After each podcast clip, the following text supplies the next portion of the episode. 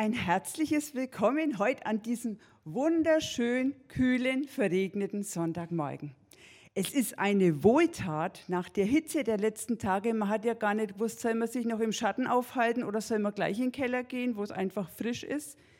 Es ist richtig schön, dass die Natur kann sich mal kurz erholen wir auch. Nächste Woche soll es über 30 Grad kriegen, also wollen wir die Kühle heute genießen. Wir haben übrigens heute früh jemand gesehen, der ist barfuß im Regen rumgelaufen. Wahrscheinlich hatte der auch noch zu heiße Füße von den letzten Tagen und hat sich so abgekühlt. Ja, ich bin heute seit langem mal wieder hier live dabei und ich bin sehr glücklich drüber. Ich begrüße euch alle hier vor Ort ganz herzlich. Ich begrüße auch alle, die uns online zuschauen. Äh, das geht eigentlich ein Gruß in die weite Welt. Man weiß ja nicht, wer da alles dann schaut. Vielleicht die Biene in Peru oder Annika und Alexis. Man weiß es ja nicht. Schön, dass wir uns hier so treffen können. In diesem Gottesdienst erwarten uns heute wirklich schöne Lieder. Wie ich heute früh hergefahren bin, habe ich die äh, Singgruppe schon außen auf der Straße singen hören, weil die Fenster alle offen waren und das war einfach toll. Ich freue mich auf die Lieder. Außerdem wird unsere Predigtreihe heute über den Heiligen Geist fortgesetzt. Heute mit dem Thema Gottes Geist und unsere Auferstehung.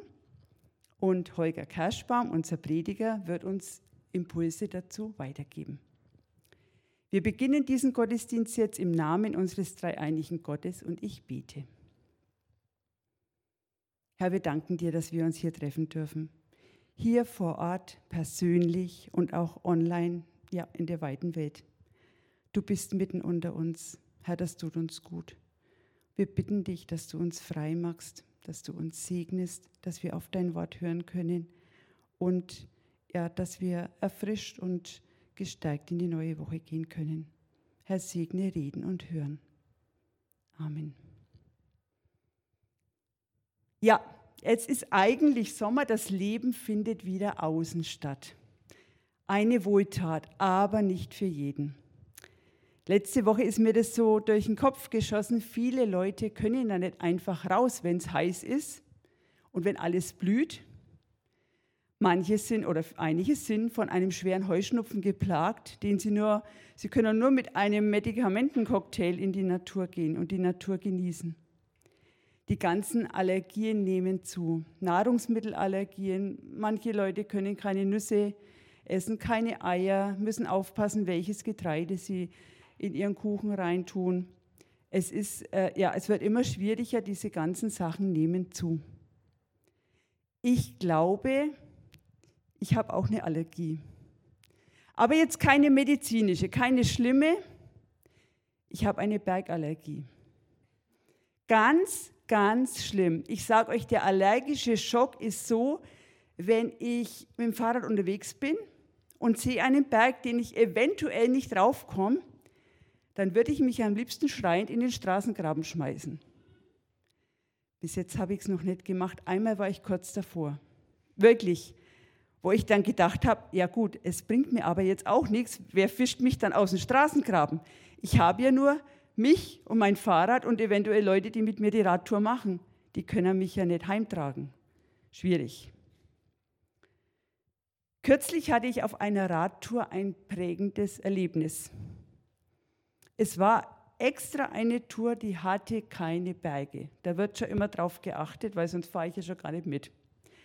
Aber mir ist bei der, also es war eine Strecke, wir mussten hinfahren und sind an die gleiche Strecke zurückgefahren.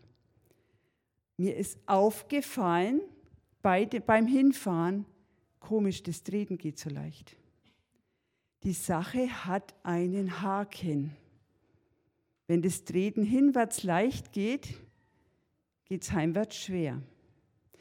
Und ich konnte dann dieses leichte, es ist gut gelaufen, ich konnte es nicht genießen, weil in meinem Hinterkopf schon Analysen laufen, äh, wenn ich dann dort am Zielort drei Schnitzel esse, dann komme ich nicht mehr heim, weil dann das Treten, das schaffe ich nicht ich konnte das Hinfahren gar nicht genießen, weil ich so mit der Rückfahrt beschäftigt war, wo ich gedacht habe, das, das schaffe ich nicht.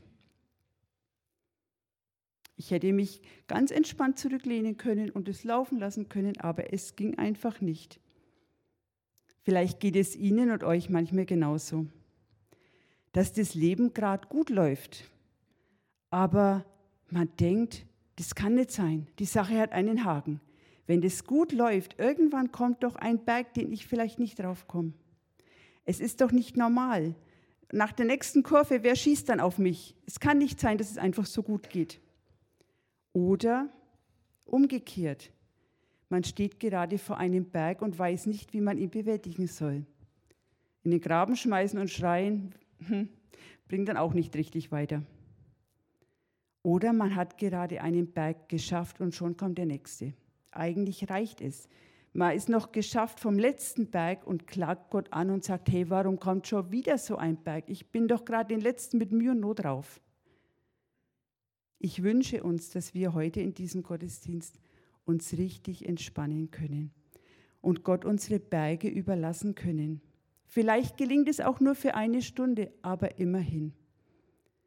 Und vielleicht erleben wir dann wirklich, wie Gott uns hilft, wie wir unsere Berge schaffen oder wie er sie vielleicht auch wegnehmen kann.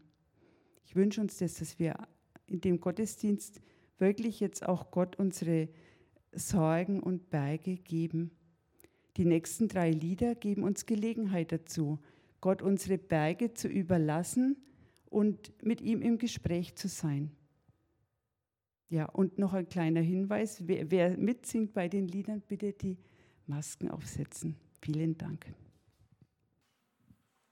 Gottes Geist und unsere Auferstehung. In den letzten Wochen haben wir uns mit Gottes Geist beschäftigt. Wir haben ihn als Gottes Geschenk an uns kennengelernt. Wir haben ihn als Begleitung in unserem Leben äh, kennengelernt. Jesus Christus hat seinen Jüngern verheißen, sie nicht als Weisen in dieser Welt zurückzulassen, sondern in seinen Heiligen Geist zu senden. Und heute soll es darum gehen, dass Gottes Geist nicht nur im Leben von uns Christen eine große Rolle spielt, sondern auch ja, Teil unserer Auferstehung ist. Als ich jemandem gesagt habe, worüber ich heute predigen werde, war die Frage, und ich fand es ja auch wirklich naheliegend, Gottes Geist und Auferstehung, wie bringst du diese beiden Themen zusammen? Wir merken, oft haben wir die in unserem äh, Kopf sehr weit auseinander, obwohl eigentlich gerade das apostolische Glaubensbekenntnis diese beiden Begriffe schon zusammendenkt.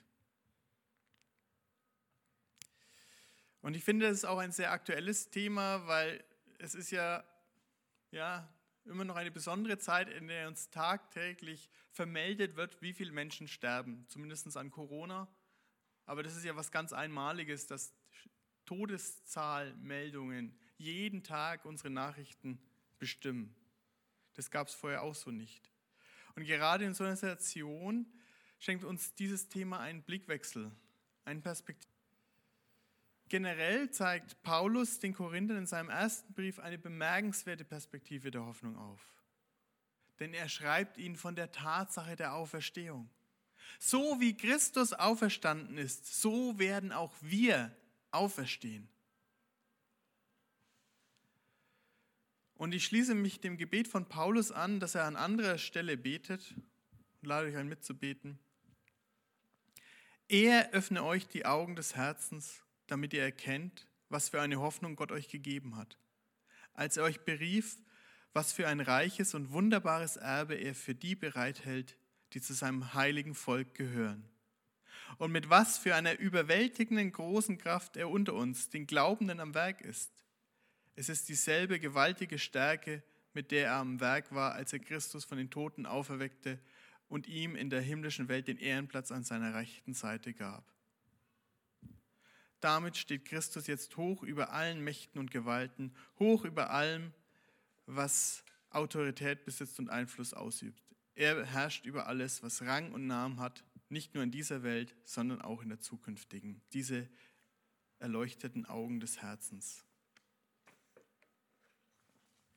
Das müssen wir uns immer wieder klar machen. Gott ist mit uns mit derselben Kraft am Werk, mit der er auch Christus von den Toten auferweckt hat.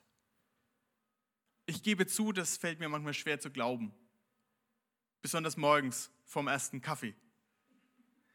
Da zu denken, dieselbe Kraft ist in mir wirksam, schwer zu glauben. Aber so ist es. Gottes Geist ist in uns. Er wirkt in uns. Diese Hoffnung steht fest.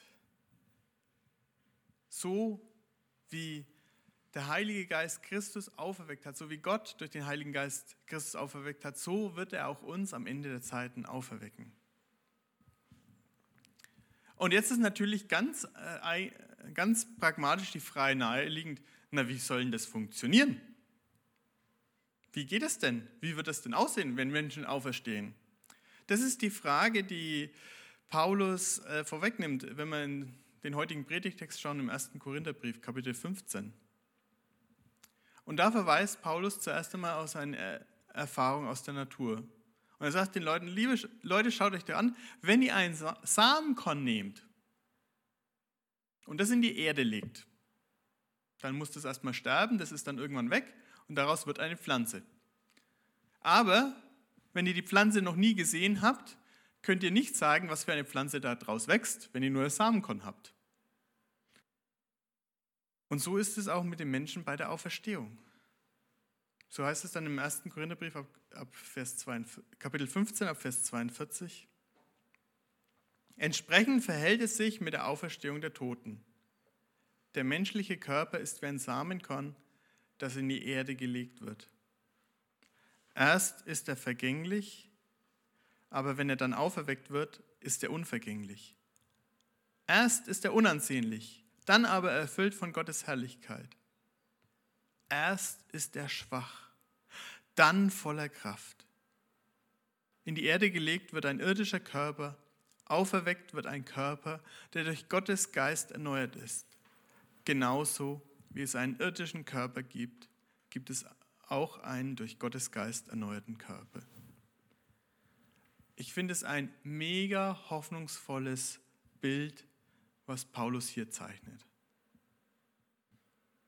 Er sagt den Korinthern nochmal deutlich, wenn wir sterben, dann ist nicht alles vorbei. Nein, dann sind wir wie ein Samenkorn, was in die Erde gelegt wird. Und Gott wird uns auferwecken, erneuert durch den Heiligen Geist. Und bei aller Trauer, die wir bei einer Beerdigung normalerweise, logischerweise verspüren, ist ein Abschied von einem geliebten Menschen nicht das Ende, wenn dieser Jesus nachfolgt, sondern es ist ein Anfang.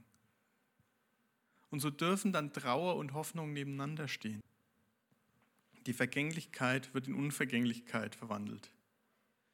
Das Unansehnliche wird erfüllt von Gottes Herrlichkeit. Und ich glaube, als Paulus das geschrieben hat, hat er sich nicht gedacht, naja, ich bin doch schon etwas älter und unattraktiv. Er hat ja nicht von sich gesprochen, sondern das meint er allgemein. Er denkt, das, was man jetzt sieht, auch das, wo man Menschen bewundert in Hochglanzmagazinen, äh, selbst das ist eigentlich nur unansehnlich. Nicht das, was, nichts im Vergleich zu dem, was kommt. Und das Schwache wird voller Kraft sein. Das ist eine Perspektive, die sich uns bietet. Sind wir uns dem bewusst, dass da noch mehr kommt? dass da nicht nur alles vorbei ist, sondern dass wir Hoffnung haben? Oder ist es was, dass wir uns mehr bewusst werden müssen? Ich merke in unserer Gesellschaft, da hat sich über die Jahrzehnte auch ganz viel verändert. Deswegen mag ich es auch so gern, alte Grabsteine mir anzuschauen. Weil ich finde manchmal auf alten Grabsteinen etwas, was ich auf neuen noch nie entdeckt habe. Entweder übersehe ich es, weil ich auch gar nicht gucke, weil ich es gar nicht mehr erwarte, ich weiß es auch nicht. Aber wenn mal jemand da entsprechenden Hinweis für mich hat, ich bin dankbar, weil es gibt dann auch Grabsteine, die ich tatsächlich gerne fotografiere, weil ich die so toll finde. Und zwar, was auf alten Grabsteinen teilweise draufsteht. Ich habe mal einen gesehen, da stand dann drauf, drunter im Sockel, auf Wiedersehen. Finde ich schön, das auf dem Grabstein zu schreiben. Ist ja nicht das, was man an der Stelle unbedingt erwartet, ein Auf Wiedersehen. Aber da war ganz pragmatisch, ganz in ganz normalen Worten klar die Hoffnung kommuniziert, die dahinter steckt. Oder einen anderen, den ich mal fotografiert habe, da stand drauf ein Bibelwort. Christus ist mein Leben und Sterben mein Gewinn. Hat sich jemand auf den Grabstein geschrieben.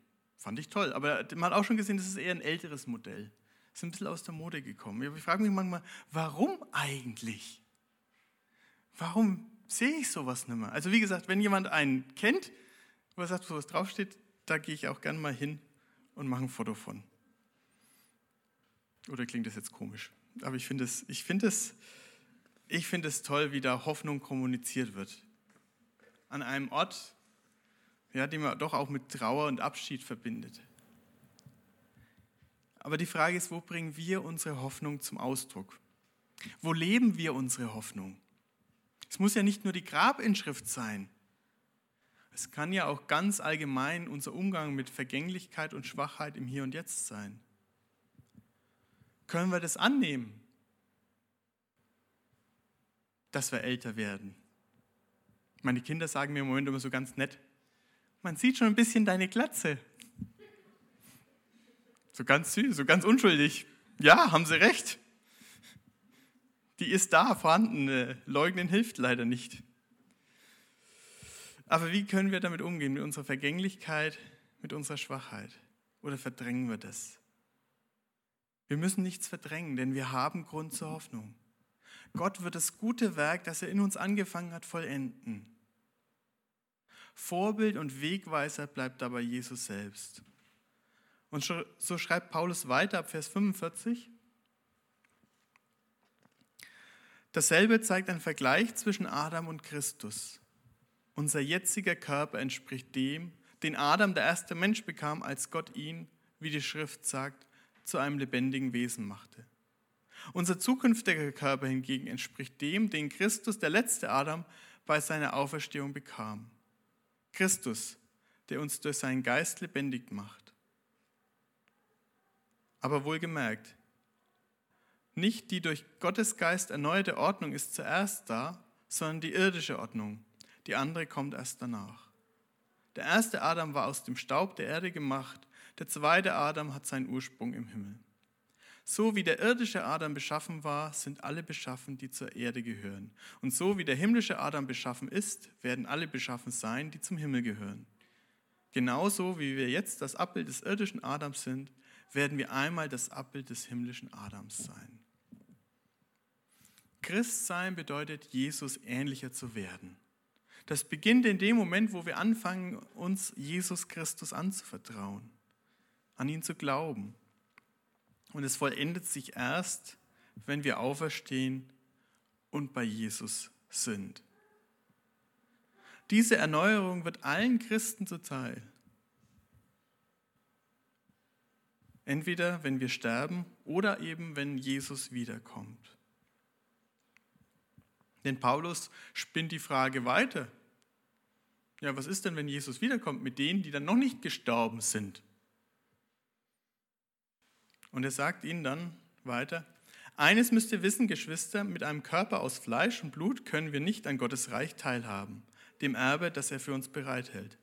Das Vergängliche hat keinen Anteil an dem, was unvergänglich ist. Ich sage euch jetzt ein Geheimnis. Wir werden nicht alle sterben, aber bei uns allen wird es zu einer Verwandlung des Körpers kommen. In einem einzigen Augenblick wird das geschehen, und zwar dann, wenn vom Himmel her die Posaune zu hören ist, die das Ende der Zeit ankündigt. Sobald die Posaune erklingt, werden die Toten auferweckt werden und einen unvergänglichen Körper bekommen. Und auch bei uns, die wir dann noch am Leben sind, wird der Körper verwandelt werden. Denn was jetzt vergänglich ist, ist dazu bestimmt, das Kleid der Unvergänglichkeit anzuziehen. Was jetzt sterblich ist, muss das Kleid der Unsterblichkeit anziehen. Und wenn das geschieht, wenn das Vergängliche mit Unvergänglichkeit begleitet wird und das Sterbliche mit Unsterblichkeit, dann geht die Aussage in Erfüllung, die in der Schrift steht. Der Tod ist auf der ganzen Linie besiegt. Tod, wo ist dein Sieg? Tod, wo ist dein tödlicher Stachel? Das ist das Ziel, was wir als Christen vor Augen haben. Bei Jesus sein, verwandelt werden, wenn wir noch nicht gestorben sind oder eben auferstehen. Egal wie, wir werden bei Christus sein und der Tod wird keine Macht mehr über uns haben. Das ist das Ziel, was wir vor Augen haben dürfen, jeden Tag aufs Neue. Wir wissen, unser Herr kommt. Und der Tod hat keinen Schrecken und keine Macht mehr über uns. Das sind die eindeutigen Aussagen der Bibel. Jesus hat die Macht der Sünde ein für alle Mal gebrochen. Der Tod ist nicht das Ende von allem, sondern eben auch ein Anfang. Warum ist es wichtig, das überhaupt zu wissen? Warum müssen wir uns das bewusst machen? Was hilft uns das hier im, im Hier und Jetzt? Dann, wenn wir ja noch unter Krankheit leiden, da, wo wir noch die Schwäche spüren, da, wo wir noch nicht verwandelt sind. Was soll dieses Wissen, das Paulus hier so großartig vor Augen malt, mit uns machen? Dankenswerterweise gibt Paulus die Antwort noch selbst hinterher. Er endet diesen Ausspruch oder die, die, das ganze Kapitel mit den Worten in äh, Vers 58. Darum, meine lieben Brüder und Schwestern, seid fest und unerschütterlich und nehmt immer zu in dem Werk des Herrn, denn ihr wisst, dass eure Arbeit nicht vergeblich ist in dem Herrn. Nehmt immer zu in dem Werk des Herrn. Das Wissen um die Auferstehung, das soll uns Mut und Zuversicht geben. Es soll uns fest und unerschütterlich machen. Das ist ein großer Anspruch, oder? Fest und unerschütterlich. Es soll uns wachsen lassen, überfließen lassen in einem Werk des Herrn. Ist ja an der Stelle äh, berechtigt zu fragen, was genau ist denn das Werk des Herrn? Nun, Paulus beschreibt es am Anfang seines Briefes. Da redet er vom Pflanzen und Gießen, das, was er tut. Pflanzen und Gießen. Den Glauben weitergeben. Und er beschreibt es in einem zweiten Bild, da redet er vom Bauen auf den Grund Jesu Christi. Gold drauf bauen oder, oder ja, etwas darauf bauen, was Bestand hat. Das Werk des Herrn, das ist das, was Gottes Geist eben im Hier und Jetzt schon durch uns wirkt. Das ist da, wo wir die Gaben, die wir geschenkt bekommen, einsetzen. Die Gaben, wie wir das vor einigen Wochen gesagt haben, ja, auch und Aufgaben annehmen. Das ist da, wo die Frucht des Geistes in uns ja, zur Entfaltung kommt. Wo unser alter Mensch abnimmt und unser neuer Mensch zunimmt. Das ist das Werk, in dem wir wachsen sollen. Gottes Geist. Wenn wir darüber reden, dann geht es nicht nur um das Hier und Jetzt, sondern da geht es auch um unsere Zukunft, um unser Ziel, um unsere Lebenssinn. Und deswegen sagt eben das apostolische Glaubensbekenntnis im dritten Abschnitt, Dinge über den Heiligen Geist. Und ich muss zugeben, als ich das auswendig lernen musste im Konfirmandenunterricht, ist schon einige Jahrzehnte her. Aber das Glaubensbekenntnis hat mich immer im letzten Teil eigentlich war die größte Herausforderung, weil ich denke, alles, was so nachdem ich glaube an Jesus Christus kam und anfing mit ich glaube an den Heiligen Geist, das klang für mich immer so wie so eine Zusammenstellung von allen Dingen, die noch wichtig waren, aber irgendwie übrig waren. Die haben sie irgendwie so ans Ende geklatscht des Glaubensbekenntnisses. Und irgendwie habe ich die nicht zusammengebracht, aber sie gehören alle zusammen. Wenn es heißt, ich glaube an den Heiligen Geist, die heilige christliche Kirche, Gemeinschaft der Heiligen, Vergebung der Sünden, Auferstehung der Toten und das ewige Leben, dann gehört das zusammen. Und ist nicht nur das, was noch irgendwie wichtig war, aber für mich klingt es immer so wie so, so ein Nachsatz und übrigens noch. Nein, aber das ist alles, was der Heilige Geist in, uns, in unserem Leben wirkt. Er begründet die Kirche an Pfingsten. Er stiftet die Gemeinschaft, dass wir uns Brüder und Schwestern nennen. Er macht uns der Sündenvergebung gewiss und durch den Heiligen Geist werden wir von den Toten auferweckt und des ewigen Lebens vergewissert. Das ist es, was Gottes Geist in uns bewirkt, was uns fest und zuversichtlich macht. Weil wir wissen, dass Jesus Christus wiederkommt, wissen wir, das, was wir für den Herrn tun, ist nicht vergeblich. Weil Jesus Christus auferstanden ist, lohnt es sich, an unserem Glauben festzuhalten und sich nicht von diesem Weg abbringen zu lassen. Und das wünsche ich euch und uns, dass uns Gottes guter Geist mit dieser unerschütterlichen Zuversicht immer wieder neu erfüllt. Ich lade euch ein, mit mir zu beten und das Vaterunser zu sprechen und ich, wenn es möglich ist, bitte ich dazu aufzustehen. Himmlischer Vater, du schenkst uns durch die Auferstehung eine himmlische Perspektive. Es ist eigentlich unfassbar, wenn wir an unser Lebensende denken, ja, wissen zu dürfen, dass wir dann wie ein Samenkorn sind, was in die Erde gelegt wird. Und dass noch nicht alles vorbei ist. Es grenzt, ja, es übersteigt unser Vorstellungsvermögen, wenn wir daran denken, dass wir, wenn du wiederkommst, in einem Augenblick verwandelt werden. Vom Menschlichen, ja, ins Geistliche. All das ist nichts, was wir uns irgendwie vorstellen können, sondern was den Rahmen unserer Vorstellung sprengt. Und doch bitte ich dich, dass du uns diese Gewissheit ja, versicherst, dass wir da, das Glauben und darauf vertrauen können. Ich bitte dich, ja, schenk uns diese Zuversicht, dass wir im Hier und Jetzt treu und unerschütterlich an dir festhalten und ja, das zunehmen in dem Werk des Herrn. So segne uns durch deinen Heiligen Geist. Amen. Gemeinsam wollen wir beten, wie Jesus Christus uns gelehrt hat.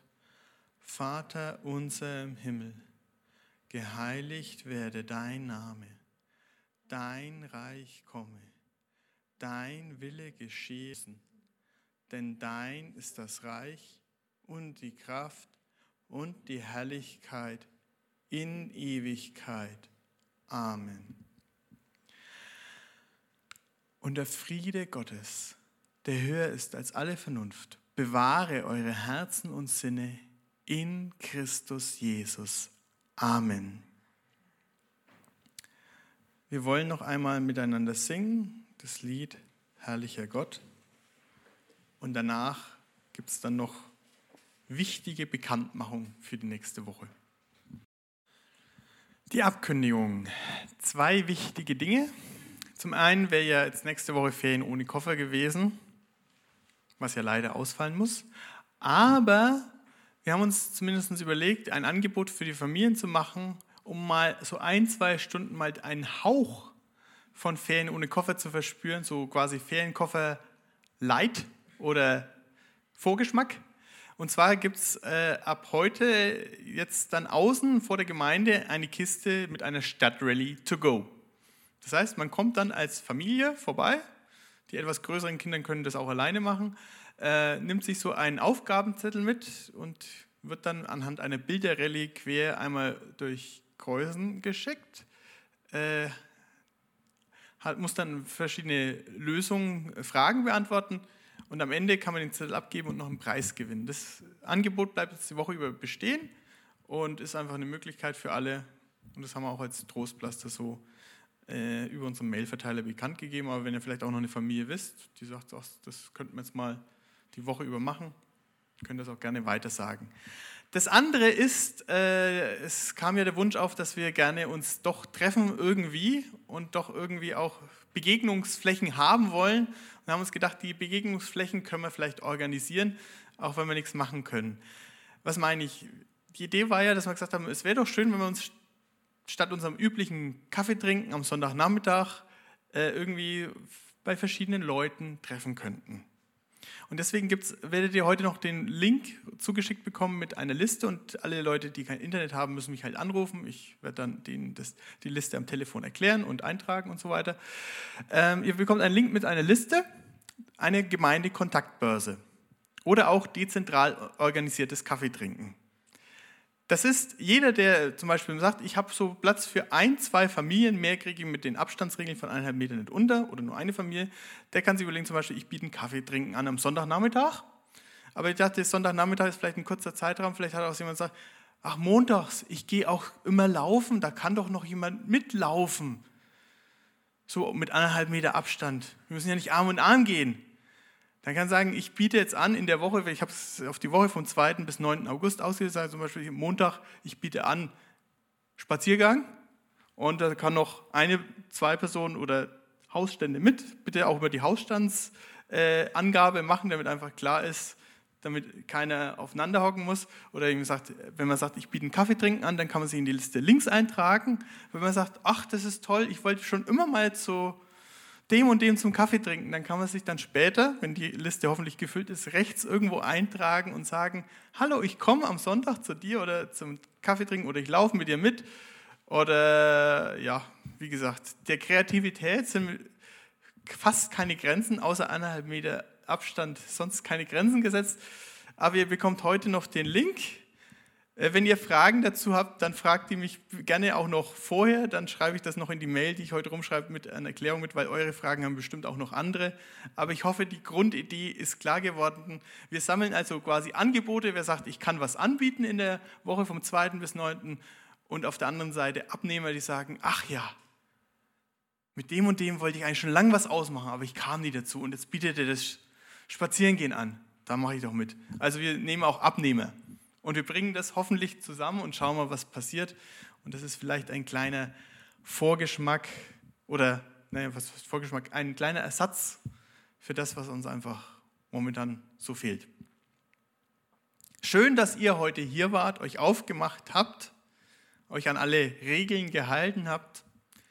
Und jetzt bitte ich euch, an die letzte Regel zu halten, äh, zügig den Raum zu verlassen aber vielleicht könnt ihr dann noch vor dem Gebäude mit dem einen oder anderen etwas verabreden, was im Gebäude nicht möglich ist. Ich danke euch, schön, dass ihr da wart. Gott befohlen. Schönen Sonntag.